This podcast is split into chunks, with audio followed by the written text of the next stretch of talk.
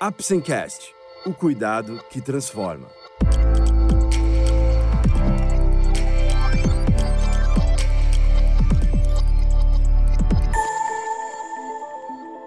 Hoje vamos falar sobre insônia. Você vai descobrir mais sobre esse transtorno, os tipos de insônia, sintomas e tratamentos. Vamos lá? O Apsencast é um oferecimento da Apsen Farmacêutica. Através desse podcast, vamos levar para você conhecimento e informações de qualidade sobre temas relevantes na área da saúde, de uma forma leve e acessível, porque para nós da Apsen, cuidado também é instruir. Você já se perguntou por que precisamos dormir? Algumas partes do corpo nunca descansam. O coração, por exemplo, executa sua função pela vida toda, mas para nós, esse descanso é fundamental. É através do sono que conservamos as energias da maior parte do corpo quando não são necessárias.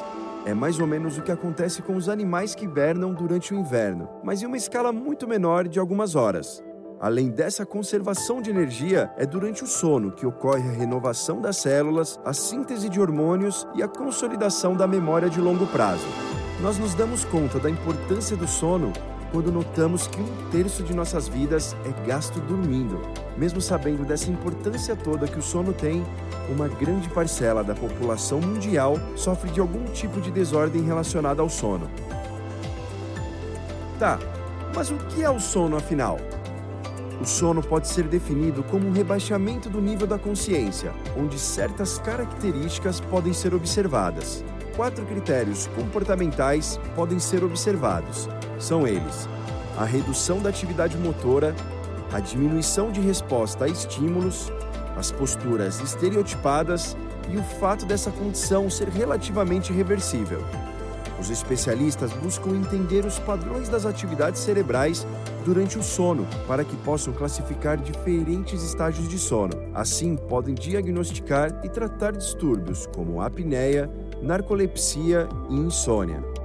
Essas alterações na qualidade do sono estão associadas a diferentes prejuízos na vida da pessoa. Um exemplo é a insônia, que está associada a prejuízos cognitivos e ocupacionais. Ela afeta também o comprometimento da manutenção da atenção concentrada e o desempenho da memória. A falta de sono não afeta diretamente o funcionamento dos órgãos. Seu coração não vai parar de bombar sangue se você não dormir por duas noites seguidas. Porém, a falta de sono muitas vezes causa distúrbios. Esses distúrbios, indiretamente, podem causar perturbações gastrointestinais, perda de apetite e outros danos para o organismo. Outro ponto que deve ser observado com atenção é a relação entre os níveis de ansiedade e a privação do sono.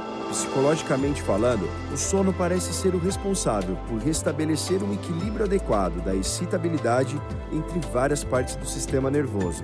Quanto mais fadigada a pessoa fica, mais o sistema nervoso perde a excitabilidade, fazendo com que uma parte desequilibre a outra. Após o sono prolongado, todas as partes do sistema nervoso terão readquirido seus níveis normais de uma forma natural, voltando ao estado de serenidade. E o que é a insônia? A insônia é uma condição comum. Estima-se que cerca de 30% da população adulta sofra de insônia. A insônia pode acontecer em episódios esporádicos, ou seja, não acontece necessariamente todas as noites. Estudos apontam que sintomas intermitentes da insônia pode afetar pelo menos 50% dos adultos. A insônia é definida como dificuldade em adormecer ou permanecer dormindo, apesar de estarem adequadas as condições para o sono. Quando associada a um sono não revigorante, resulta em impacto negativo no funcionamento durante o dia. Desta forma, difere de situações nas quais a pessoa não consegue dormir por fatores externos, como a falta de tempo adequado. Hipócrates, pai da medicina ocidental, já havia constatado os malefícios que as alterações de sono poderiam fazer às pessoas. Existe doença se sono ou vigília são excessivos. Essa citação pode ser encontrada no Tratado Hipocrático, maior livro de medicina dos tempos antigos. Os critérios diagnósticos que usamos para o transtorno de insônia seguem a classificação internacional dos distúrbios do sono, e a quinta edição do Manual de Diagnóstico e Estatístico de Transtornos Mentais, da Associação Americana de Psiquiatria. Os critérios são: A. Insatisfação com a quantidade ou qualidade do sono associada a um ou mais dos seguintes sintomas: dificuldade de iniciar o sono, dificuldade de manter o sono, caracterizado por frequentes despertares ou problemas em retornar a dormir após o despertar, despertar precoce pela manhã com dificuldade em retornar ao sono. B. O distúrbio do sono causa clinicamente comprometimento do funcionamento social, ocupacional, educacional, acadêmico, comportamental ou em outra área importante. C. A dificuldade de dormir ocorre pelo menos em três noites na semana. E D. A dificuldade em dormir está presente em pelo menos três meses. Quais são os tipos de insônia? Temos quatro tipos principais de insônia, que podem ser classificadas de acordo com seu horário de aparecimento. A insônia inicial, que se refere à dificuldade de adormecer, apesar de muitas vezes a pessoa estar com sono e ir para a cama dentro de sua rotina. A insônia intermediária, onde a pessoa adormece, mas desperta após algumas horas de sono. Nesses casos, ela permanece acordada por pelo menos 30 minutos, diferente daquela pessoa que desperta e volta a dormir em seguida. A insônia final, aquela em que a pessoa acorda já no final da noite, mas ainda não no horário que costumaria acordar. E a insônia mista, que costuma ser a mais comum e que ocorre em uma associação dos tipos anteriores. E quais são as consequências da insônia? A insônia altera em muito o comprometimento funcional no dia seguinte, aumenta os riscos e prejuízos na vida da pessoa. Isso acontece tanto por queda da produtividade no trabalho, quanto por aumento de risco de acidentes ocupacionais e no trânsito. São consequências também os problemas interpessoais, já que a pessoa que sofre de insônia tende a ser mais irritadiça. Pode também aumentar os riscos de doenças cardiovasculares e o risco de suicídio, por exemplo.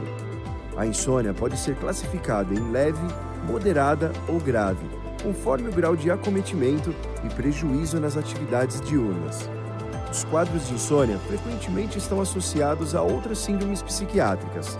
Pacientes que sofrem de insônia têm maior propensão a apresentar simultaneamente alterações do humor, depressão e ansiedade. Podem também ter redução da capacidade cognitiva relacionada à concentração, memória e atenção, assim como podem manifestar irritabilidade, fadiga, falta de energia e desconfortos físicos como dor. As alterações de neurotransmissores, como a serotonina, a dopamina e a noradrenalina, são relacionadas a transtornos como depressão e ansiedade. Sabe-se que podem causar defasagem todo dia da pessoa. Isso faz com que o quadro se torne crônico. Por isso, é importante procurar ajuda desde os primeiros sintomas de insônia, que durem mais do que três meses, se ocorrerem noites eventuais ou se em mais de cinco dias, se forem de forte intensidade e com redução muito drástica da duração de sono. Quando falamos de sono e insônia, é impossível não falarmos da melatonina. A principal função da melatonina, que é um hormônio, é regular o sono. Em um ambiente escuro e calmo, os níveis de melatonina no organismo aumentam, causando sono. Daí a importância em eliminar do ambiente quaisquer fontes de som, luz, aroma ou calor que possam acelerar o metabolismo e impedir o sono, mesmo que sejam de pequena intensidade e imperceptíveis. Devemos lembrar que cada um de nós libera melatonina em horário diferente e que muitas vezes precisamos tomar cuidado quando determinamos para nosso organismo em qual horário pretendemos dormir. É preciso aceitar a regulação de nosso horário. Tem pessoas que sentem sono bem mais cedo, em torno de 20, 21 horas, enquanto outros sentem sono em torno de 2 e 3 da madrugada. A relação entre insônia, ansiedade e depressão. Voltando à ligação entre a insônia, a ansiedade e a depressão, eles têm uma ligação genética. Um estudo holandês feito com 113 mil voluntários e conduzido pela Universidade Livre de Amsterdã mostrou que quem não consegue dormir pode ter alguns genes alterados, principalmente no cromossoma 7, um dos genes estudados para o desenvolvimento da depressão e da ansiedade. Os médicos que estão acostumados a trabalhar com as alterações do sono pensam no modelo dos três P's. O primeiro P seria a predisposição genética, cada vez mais conhecida.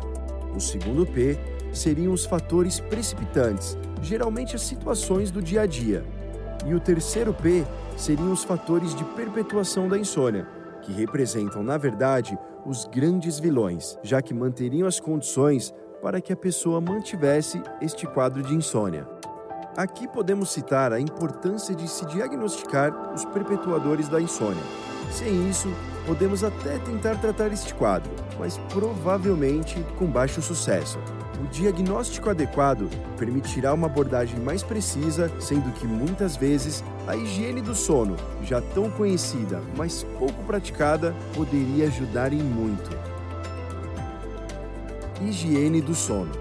A higiene do sono é uma técnica comportamental que pode auxiliar no alívio dos sintomas da insônia. Esta é uma intervenção psicoeducacional onde observa-se a importância de que se evite fatores externos que gerem efeitos adversos e nocivos no sono. Neste contexto, é importante evitar o uso de substâncias estimulantes, como a cafeína, próximas ao horário de dormir. Além disso, é sugerido não consumir bebidas alcoólicas, pois elas podem causar sono não reparador ou fragmentação no sono. Outra boa prática é estimular exercícios físicos regulares, contudo, somente até 3 horas antes do horário de dormir. Por fim, evite comer em excesso antes de deitar-se. Evite barulho, luz excessiva e temperaturas elevadas no ambiente de dormir. Técnicas de relaxamento também podem ajudar bastante, diminuindo a frequência dos alertas autonômicos e cognitivos apresentados pelos insones. As técnicas de relaxamento autonômicas, tais como o relaxamento autogênico e o biofeedback, focam na tensão muscular e outros tipos de alertas físicos. O relaxamento muscular progressivo é um dos mais utilizados no tratamento da insônia. Nele, o paciente precisa observar a diferença entre os estados de tensão e relaxamento de alguns grupos musculares, de forma a conseguir manter o estado de relaxamento. Isso facilita um sono de qualidade. O biofeedback é uma técnica em que a pessoa acessa, através de aparelhos ou monitores, algumas informações fisiológicas. O objetivo dessa técnica é aumentar a percepção da pessoa sobre seus processos físicos, de forma que ela consiga exercer algum controle sobre tais respostas autonômicas. Esses aparelhos informam a pessoa dados fisiológicos, como pressão arterial e frequência cardíaca, os quais podem ser controlados e mantidos ao atingir um estado de relaxamento. Os alertas cognitivos são controlados por outros métodos, tais como as técnicas de visualização, meditação e eliminação da ruminação de preocupações, que controlam o alerta cognitivo. As técnicas de relaxamento, em geral, exigem treino diário para que os resultados sejam observados, pois estes não são notados imediatamente à aplicação da técnica. Nosso mundo atual valoriza que estejamos sempre bem, sempre ativos, dispostos, com muita energia, sorridentes, sem espaço para termos sintomas de apreensão, ansiedade ou algum mal-estar. Nesse contexto, algumas pessoas passaram a negligenciar muito o sono, até achando que dormir seria perda de tempo, pois pretendem aproveitar ao máximo o tempo. Hoje o mundo todo funciona online academias, lojas, baladas, tudo disponível o tempo todo. Isso sem falar da internet, que veio a alterar ainda mais esses horários, com um público mais jovem jogando e interagindo pela rede madrugadas adentro. Isso passa a dificultar em muito o diagnóstico da insônia. Sabia que a insônia faz parte da estrela de sete pontas? Devemos ressaltar que quando temos uma alteração significativa de sono, por um tempo maior do que três meses, muitas coisas começam a ocorrer ao mesmo tempo.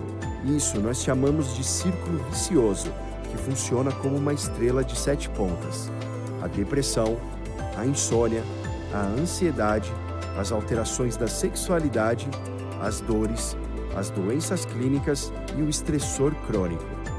Além da pessoa ter a predisposição genética, ela começa a ter todos os sintomas dos outros quadros.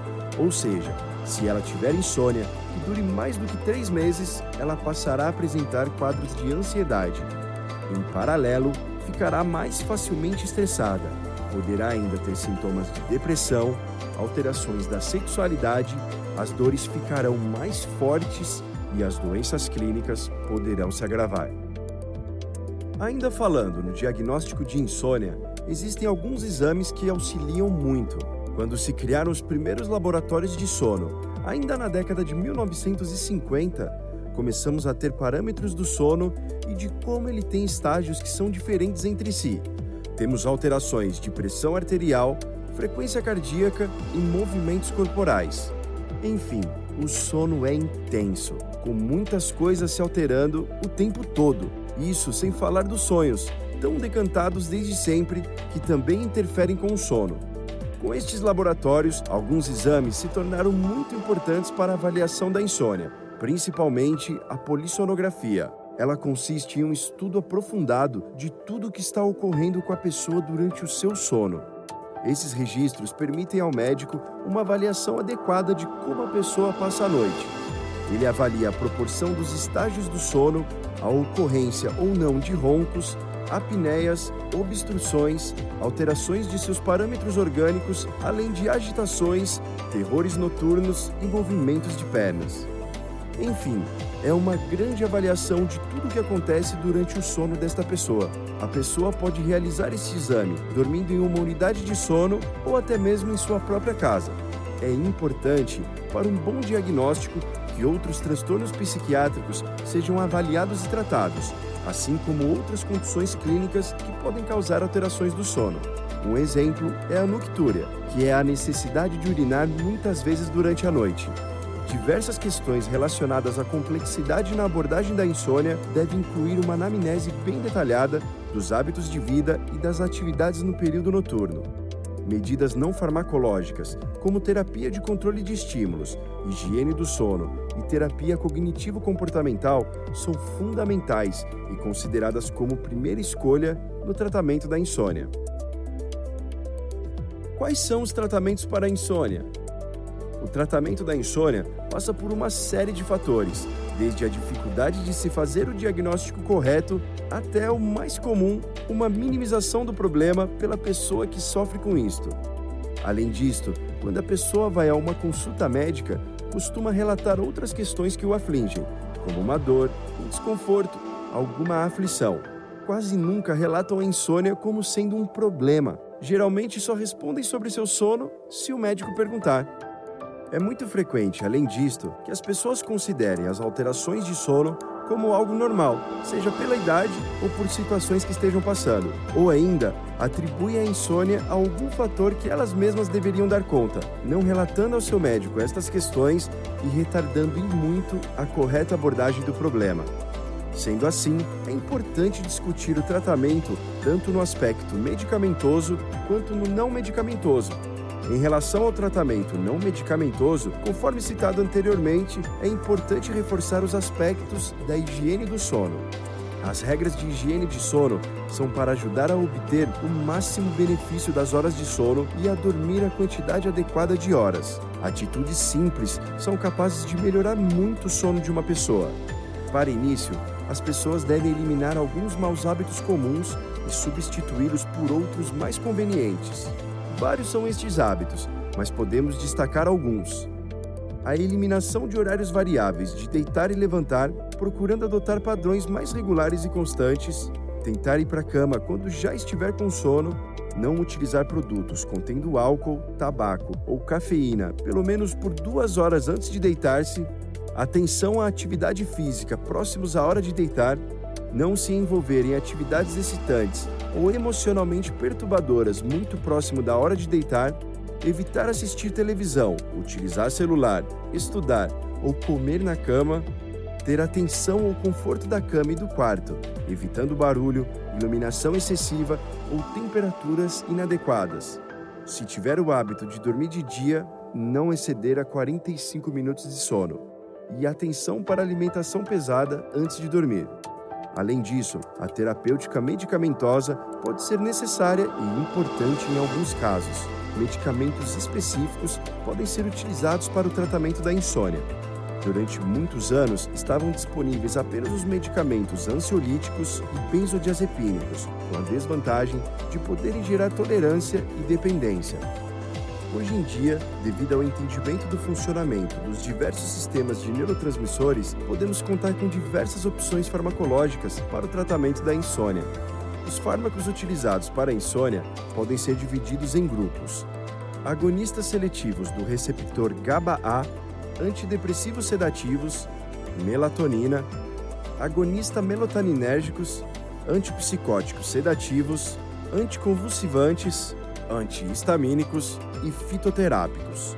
Cada grupo apresenta características farmacológicas definidas e diferentes entre si, que motivam sua potencial prescrição no tratamento da insônia. Apesar de todo este arsenal terapêutico, o tratamento se baseia na gravidade dos sintomas de insônia, assim como nos critérios, de modo que nem todos precisam estar presentes para que esteja indicado. Contudo, quando ocorre uma falha terapêutica após o uso de três medicamentos distintos, a insônia poderá ser classificada como refratária. Este foi mais um podcast feito pela Apsen em parceria com o Dr. Khalil Alib, médico psiquiatra. Esperamos ter conseguido esclarecer um pouco mais sobre a insônia e suas variações, além dos tratamentos indicados. Nos vemos no próximo episódio, onde falaremos sobre transtorno de bipolaridade. Obrigado por ouvir o Apsencast e até a próxima. Apsen Farmacêutica. O cuidado que transforma.